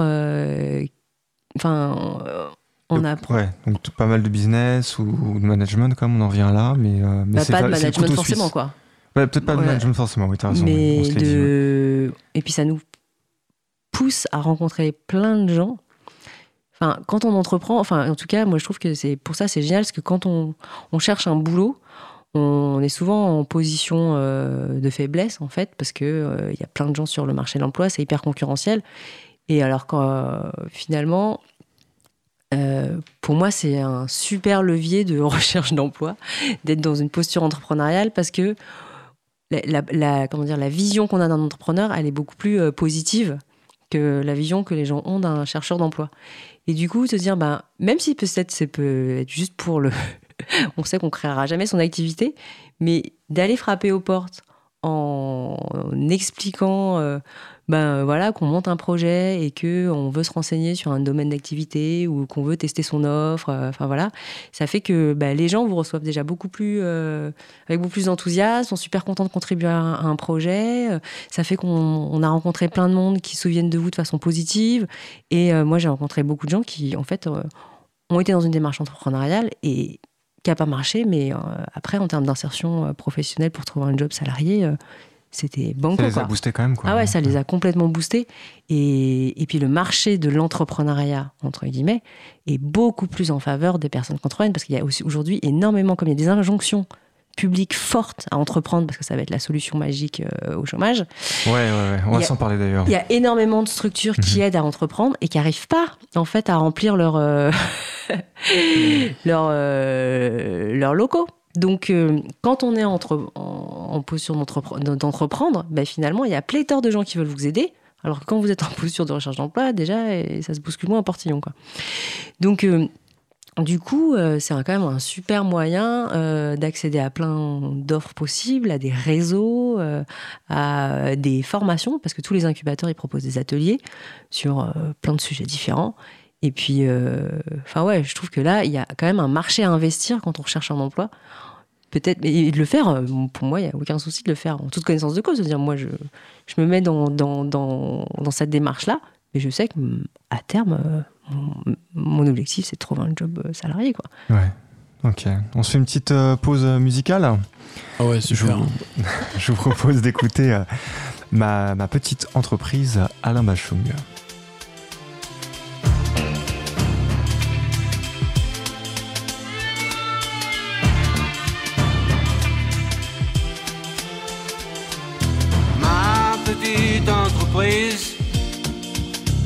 La crise. Épanouie, elle exhibe des trésors satinés, dorés à souhait.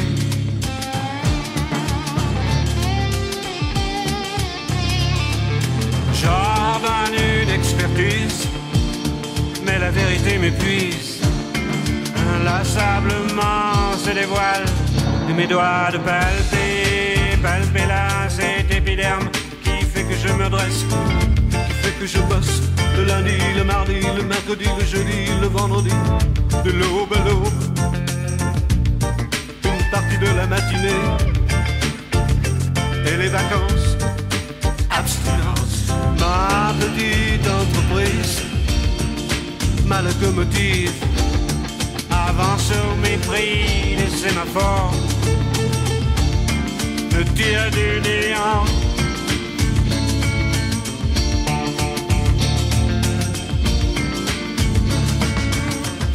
Qu'importe l'amour, importe. Qu'importe l'amour s'exporte. Qu'importe le porte-à-porte en Crimée, au sud de la Birmanie, les lobbies en Libye au Laos. Là j'écoule à mes oreilles ma petite entreprise connaît pas la crise, s'expose au firmament, suggère la reprise, embauche de gauche, inlassablement se dévoile et mes doigts de palper, palper là cet épiderme qui fait que je souque qui fait que je toque à chaque palier, escalier, c'est bâtiment B. À l'oreille de se lèvre.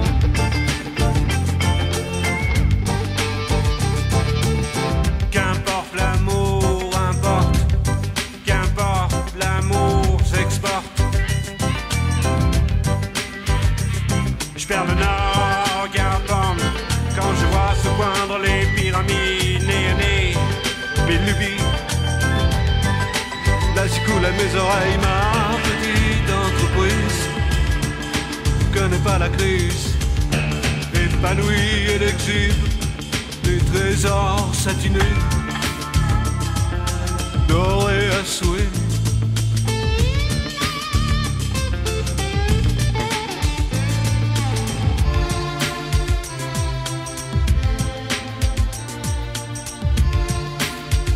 Le lundi, le mardi, le mercredi, le jeudi, le vendredi, de l'aube à l'aube.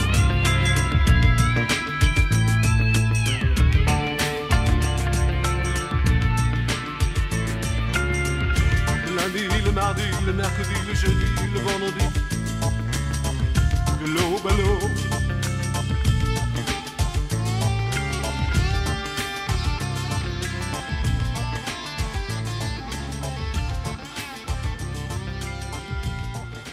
Vous écoutez Cause à effet, le magazine du travail, chaque dimanche à 15h sur Cause Commune 93.1 en Ile-de-France et causecommune.fm.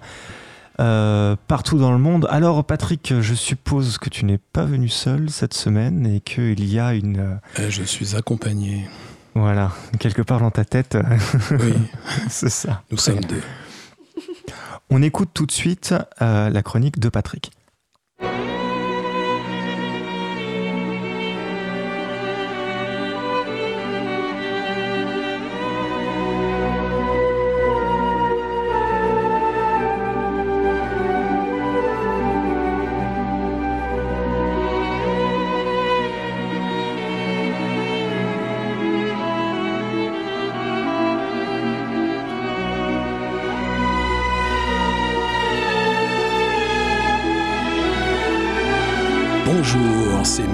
Capital. Merci à cette radio de m'accueillir à nouveau. Ça me fait plaisir de retrouver cette émission. Eh bien, bonjour Mister Capital. Eh bien, euh, oui, vous voilà de retour parmi nous. Alors, euh, comment sont passées les vacances? Euh, vous savez, le capital ne prend jamais vraiment de vacances. Ok. Qu'est-ce qui vous ramène dans notre émission? Vous avez encore un message à faire passer, c'est ça Tout à fait, tout à fait. Alors, pour cette rentrée, je voudrais faire une mise au point.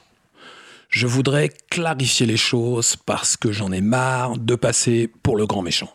Enfin, pour le grand méchant. Pour plus méchant que je ne suis. Parce que, pour tout vous dire, j'en ai gros sur la patate. Parce que, oui, je suis responsable de certaines choses. Oui, je cherche le profit. Et pour ça, s'il le faut, je détruis. Enfin, je détruis. C'est juste que parfois, ça coince un peu. On ne fait pas d'omelette sans casser un ouvrier en grève ou deux.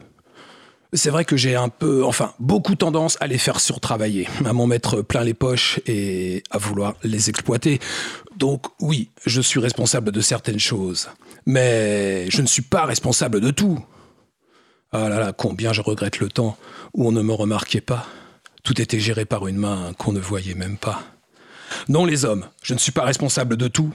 D'ailleurs, n'est-ce pas moi le premier qui ai dit que l'on ne fait pas seulement partie d'un tout, qu'on a le droit d'exister en tant que sujet Demandez à John Locke et aux philosophes anglais. N'ai-je pas dit que travailler, cela donnait des droits? Bon, c'est vrai que j'ai aussi peu, après inventé la, subtile prison qu'est le salariat. On est Mister Capital, ou on ne l'est pas. Mais, mais n'ai-je pas dit que l'effort doit être récompensé? Que ce que l'on transforme doit être à soi? Bon, là aussi, j'ai peut-être un peu exagéré en décrétant que ce que l'on conquiert devient de fait sa propriété. Mais les hommes, regardez-vous avant de m'accabler. C'est bien vous qui jetez vos déchets partout après avoir produit. Je ne vais pas faire semblant d'avoir une moralité, ça vous le faites mieux que moi, mais je vous le dis. Mister Capital n'a rien contre l'écologie. Il ne demande qu'à en faire une industrie. Oui, j'aime le profit, j'aime l'argent, mais je ne suis pas un monstre. Et j'ai moi aussi des enfants. Je ne suis pas responsable de l'état de votre monde. Ce n'est pas moi, c'est bien vous qui avez coupé les ponts avec le divin.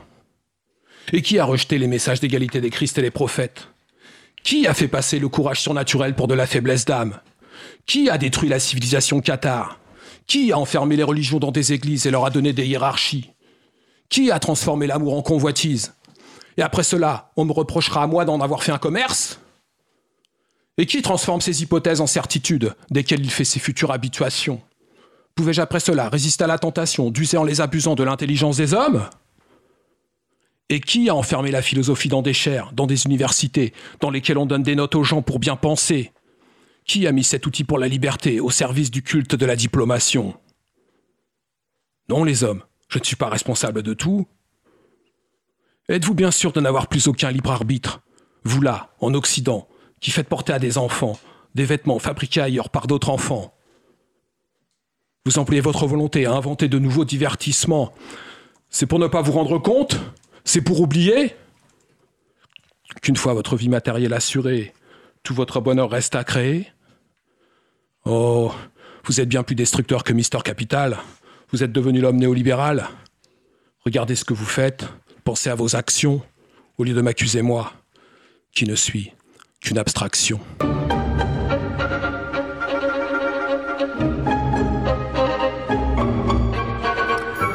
Merci beaucoup, euh, Patrick. euh, Et euh, tu veux rebondir peut-être? Ah bah, C'est un rebond. voilà.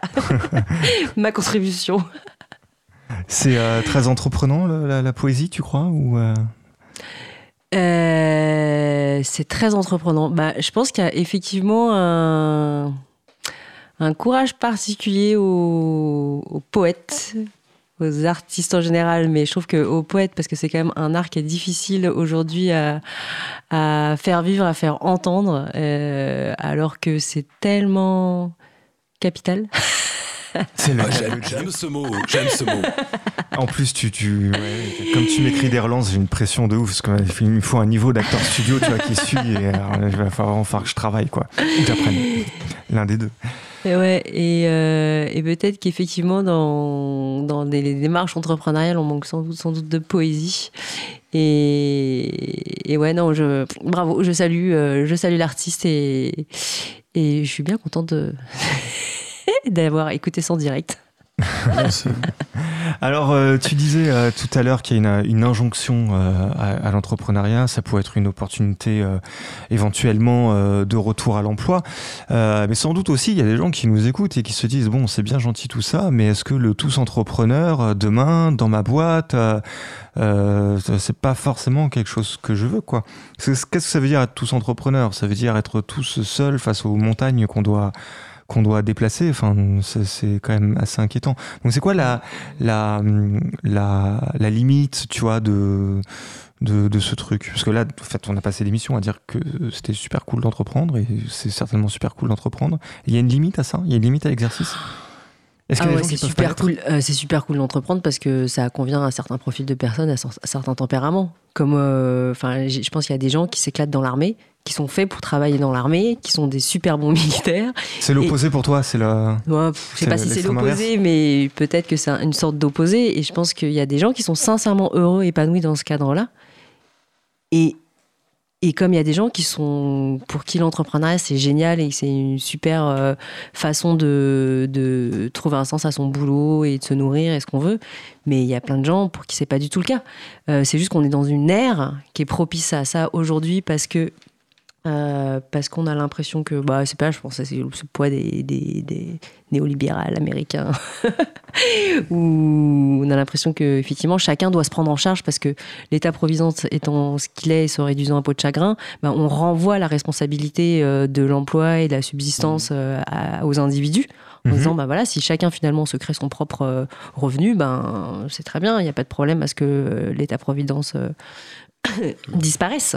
Ce C'est, c'est- peut-être plus tout à fait de l'entrepreneuriat auquel on, on incite là. Quand on est dans des systèmes qui, qui euh, quand on parle, on pourrait par exemple parler d'entrepreneuriat, de certains types d'entrepreneuriat qui sont ce qu'ils sont. C'est pas pour les critiquer ou les valoriser, Euh, mais à partir du moment où je dépends d'un système euh, pour obtenir mon travail, je pense à Uber ou à d'autres plateformes, je suis plus vraiment dans ce type. C'est un peu ça qui peut parfois être valorisé. Et là, on n'est plus vraiment dans de l'entrepreneuriat. Une- Ah ben non, bah, je suis d'accord, oui, l'Uber, c'est un autre système d'exploitation, euh, de, une façon d'externaliser euh, le coût euh, employé euh, sur euh, les personnes en les illusionnant sur le fait qu'elles sont entrepreneuses. Non, non, je suis carrément d'accord.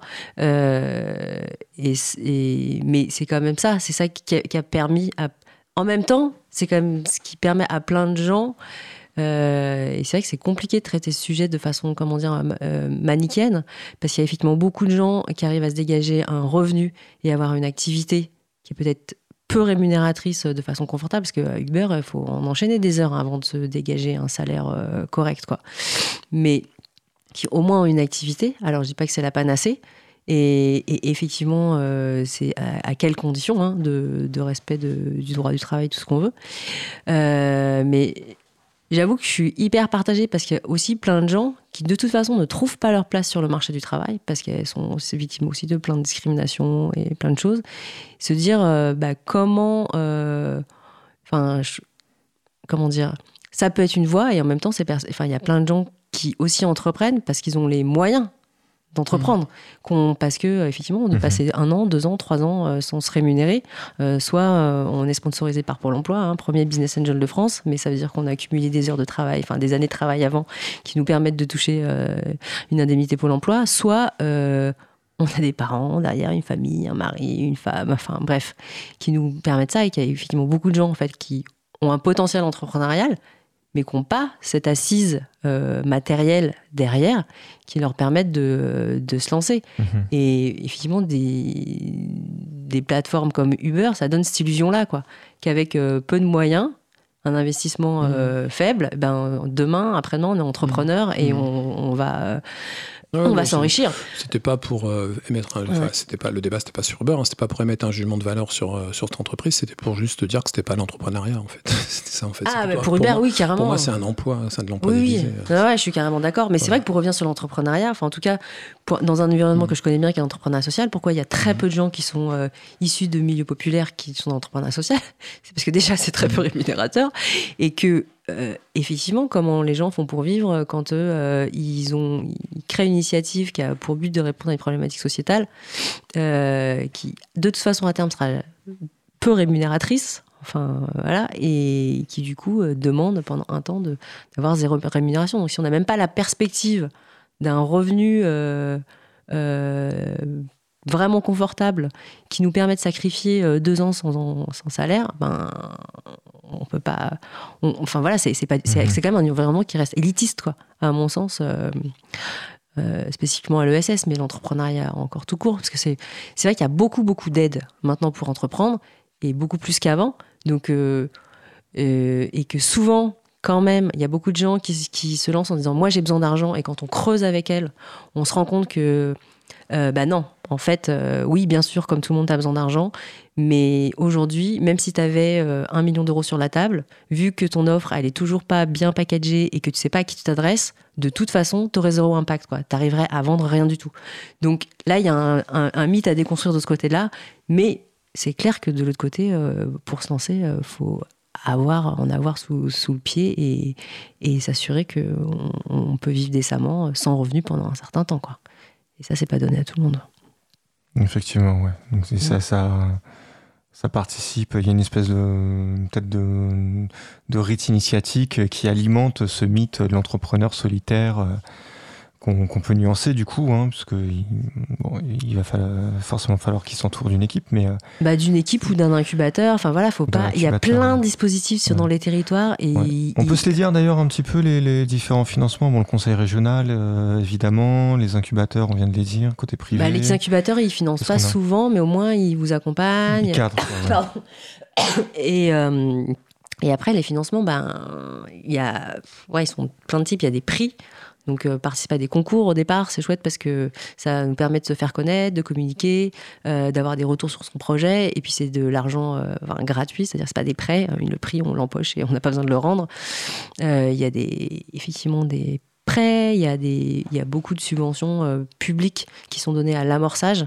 Donc, le défaut en France, c'est qu'il y a pas mal d'argent qui, qui est octroyé à l'amorçage et très peu au moment où 70% des, entreprises se cassent la gueule au bout de 1 à 2 ans d'activité, où là, en fait, en, en général, la majorité des, entreprises, elles meurent au bout de 3 ans.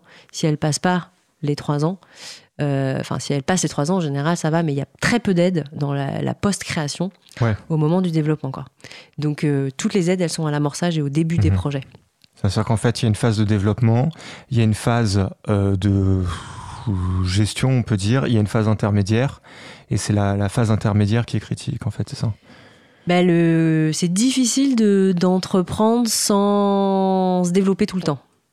Et c'est ça, et je pense que là, il y a peut-être des modèles euh, qui vont émerger parce qu'il y a de plus en plus d'entrepreneurs qui, en- entreprennent par, euh, pour avoir une certaine qualité de vie, mais qui n'ont pas forcément envie de monter une multinationale. Quoi. Sauf que bah, c'est dans l'ADN, la croissance propre à l'entreprise fait que on est toujours poussé à se développer, à se développer. Et, et du coup, euh, ben, soit on arrive à se développer, soit on n'y arrive pas, soit parce qu'on n'y arrive pas, soit parce qu'on n'a pas envie de se développer. Et en général, quand on veut rester petit, on se casse la gueule. Quoi. Parce qu'il y a un moment donné des effets de seuil qui font que euh, on veut rester une petite activité, mais il y a des frais fixes qui font que ces frais, faut de toute façon les payer et qui sont lourds et qu'on ne peut pas rester avec une petite activité. Quoi. Même si on a, on a envie, qu'on a envie de rester à taille humaine. Et, euh, et c'est ça qui est compliqué. Et c'est là où les gens auraient besoin d'aide en fait, pour se dire, bah ouais, on, on fait un truc qui a fait ses preuves, euh, on a nos clients, euh, mais on n'a pas envie de, je sais pas, partir à l'international, euh, se déployer sur tout le pays, embaucher à tour de bras et devenir une PME de 500 personnes, quoi. Il y a beaucoup d'artisans qui sont dans ce cas-là, quoi, qui aimeraient juste avoir euh, un apprenti ou deux salariés, basta, sauf que bah, les frais sont tels que on, est, on, se- on rentre dans une spirale de croissance, quoi. Obligatoire ou alors- de mort.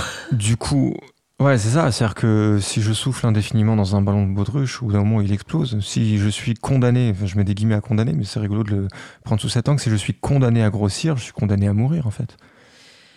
Ben, ouais, c'est quand même ce qu'on constate, euh, enfin, statistiquement, euh, c'est ce qu'on constate. hein. J'ai l'impression qu'il y a quand même beaucoup, beaucoup de structures qui meurent parce qu'elles n'arrivent pas à se développer de façon euh, sereine enfin, et adaptée à leur, à leur vision. Quoi.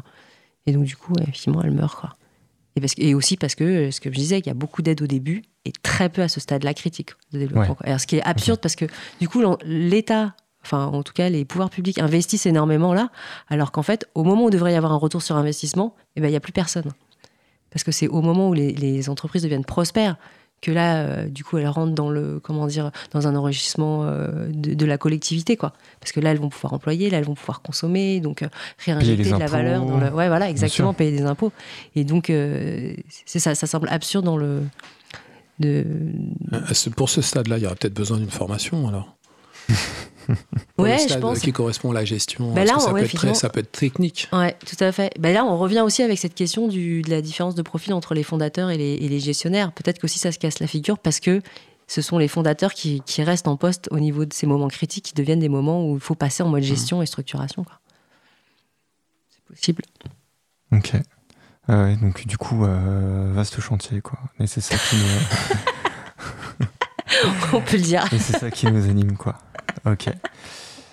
Euh, comment tu, tu comment ça se gère la, la désillusion euh, dans, dans ces cas-là? Est-ce que ça se gère? Laquelle des illusions Bah, Il y en a pas mal. Bah, la, enfin, la désillusion en tant que concept, du coup, mais il y a celle qu'on vient tout de suite d'évoquer. Il y en a une autre qu'on a évoquée euh, tout à l'heure, qui était plus sur l'aspect humain et la, la partie managériale. Mais est-ce que, est-ce que tu sais d'avance que tu, tu, tu vas complètement, euh, tu, vas, tu vas avoir une activité qui, qui, telle que tu te la représentes, est en fait de fait fausse donc dans ce cas-là, tu pars sur un peu sur une, un, peu candide en te disant bon bah on verra bien euh, comment j'accueille le truc. Ou est-ce que tu te dis euh, bon bah voilà quand même je vais faire ça et euh, et, et en fait ça marche Bah, pas. malheureusement, on est souvent candide. Et puis, euh, comme on est pris dans le feu de, de l'action au quotidien, même si on l'a prévu, eh ben, on n'arrive pas à dégager du temps pour, pour se poser et se dire comment je fais la, la, la bascule. Euh, bon, je suis peut-être un peu, un peu pessimiste là, mais. euh, euh, non, je pense qu'en fait, finalement, il y a aussi quand même des gens qui arrivent sur le tas à grandir avec, leur activité, à évoluer au fur et à mesure de leur activité, du coup, acquérir les compétences qu'il faut au fur et à mesure de, de leur Mhm. croissance. Quoi. Enfin, en tout cas, moi, je me le souhaite. Là. Bien sûr, on te le souhaite. ouais. Est-ce qu'il y a une désillusion sur. euh, euh, je l'ai- je- je fais un, tout petit clin d'œil là-dessus en, en- dans mon introduction euh, sur, le, sur le, le métier, le quotidien. Tu vois, c'est-à-dire par exemple, euh, je me dis tiens, je vais monter ma boîte parce que je suis passionné de ça. Et en fait, Mm. tu te rends compte que tu ne fais pas le ça, euh, tu le vends. Ou alors tu gères des gens pour le faire à ta place, mais en fait, Mm. véritablement, tu le fais pas, tu vois. Et tu vois, est-ce qu'il y a, euh, cet aspect-là? Ben ouais, c'est sûr que quand on monte une boîte à partir d'une passion, ben c'est sûr que une fois que la, la passion elle est packagée, faut, effectivement faut aller la vendre. Et du coup, euh, c'est beaucoup la décision, elle peut venir aussi de ce qu'on a imaginé résoudre comme problème en apportant telle solution. Et c'est là l'enjeu de quand je dis euh, se mettre en action rapidement, c'est aussi l'enjeu du prototypage très tôt. C'est-à-dire euh, de pas rester, euh, de tester le plus tôt possible euh, sa proposition avec des vrais gens pour pas qu'on soit dans dans cette désillusion là quoi. De dire mais en fait ça correspond pas du tout. En fait les gens trouvaient ça tous génial enfin tous les gens trouvaient ça génial. Sauf qu'en fait quand il a fallu sortir son porte-monnaie ben finalement il y avait plus personne. Et il y a peut-être ça. Et puis ce fait de se retrouver effectivement à plus essayer de convaincre les gens qu'ils ont besoin de de ta passion Ouais. que de la vivre euh, voilà au, au quotidien enfin là, tu vois, je- moi je, je commence une nouvelle aventure entrepreneuriale où on est sur de la conception de jeux coopératifs Euh, moi j'adore ça quoi inventer des nouveaux jeux et tout ça et je me dis bon bah en fait mon gros le gros de mon boulot ça va être quand même d'aller convaincre des boîtes que ils ont besoin de mes ça. jeux En fait, t'inventes, tu vois, tu as fait ça pour inventer des, euh, des jeux coopératifs. Et en fait, t'inventes pas des jeux coopératifs. ouais Tu, je les suis- vends- tu vas les vendre. Ouais, voilà. Et je vais essayer de convaincre des gens Mhm. que. Enfin, d'essayer de pas convaincre des gens d'abord, comprendre quelles sont leurs problématiques et comment mes jeux ils vont pouvoir répondre à leurs problématiques. Ce qui du coup euh, redevient en fait une problématique assez standard. Euh, On fait une étude de besoin et puis en fait on propose. euh, Enfin, c'est un acte commercial. Ouais, c'est une Euh, démarche une commerciale démarche et. commerciale standard, ouais, quoi. ouais. Mais est-ce que tu compenses du coup ce- cette, cette, cet aspect-là par le fait de dire ouais mais là euh, ma démarche ma démarche commerciale elle est quand même très particulière et elle se fait comme je veux le faire comme elle n'existe pas dans la société Euh, à défaut de, de, de pratiquer cette invention au quotidien cette invention de jeu coopératif Mm. bah au moins euh, je, je, je le fais euh, euh, je fais une démarche commerciale et je fais de la bonne manière Ben après, tu peux aussi choisir tes clients, peut-être. Enfin, en tout cas, euh, te dire, euh, ben, il y a peut-être certains types de personnes avec qui j'ai envie de bosser et pas d'autres. Et puis après, il y a quand même la, l'aventure hyper excitante de créer euh, un cadre de travail qui soit euh, bah, l'endroit où tu as envie, de- où il fait bon vivre et travailler, quoi. Se dire, bah, ma marge de manœuvre, elle est peut-être que bah, des fois, je vais peut-être me taper des clients chiants qui vont me saouler sur, sur des sujets, euh, enfin voilà, sur, voilà, qui, pas des gens avec qui j'ai envie de voir tout le temps, mais au moins, on, on les salue d'ailleurs Ouais. si écoutent mais, mais en tant qu'entrepreneur, j'ai la liberté de créer mon mode d'organisation. ouais d'accord. Euh, ouais, tu vois, et mon mode de Ouais, vie au quotidien de travail, qui est celui dont je rêve. Mhm. Et peut-être effectivement la compensation, elle peut être euh, là aussi, et de peut-être pas être dans un truc. euh, Donc là, c'est super cool parce que s'il y a des clients qui, à toi qui sont en train de nous écouter, euh, ils sont en train de se dire ah bah c'est super, elle a vraiment envie de travailler avec nous parce qu'elle a épuré, elle a, elle, s'est débarrassée des clients chiants quoi. Donc si, si vous nous écoutez, que vous vous reconnaissez, vous n'êtes pas un client chiant. C'est ça le truc. Ceux qu'elle ne rappelle pas. euh, non, mais c'est vrai que. Ouais, peut-être j'ai cette chance-là hein, de travailler. Moi, moi, je trouve ça génial euh, pour ça de choisir les gens avec qui tu, tu- tu travailles. euh. Ouais, C'est super cool. Merci beaucoup Isabelle. avec plaisir. On te retrouve très bientôt sur cette même antenne. Et oui, bah, ce dernier vendredi, euh, le, Qui sera le- 26, le 26, octobre à 14h. Voilà. à 14h pour Cœurs Entreprenants. Super, merci beaucoup. C'était Cause à effet avec Isabelle Batteste. Donc, euh, euh, Caméléon.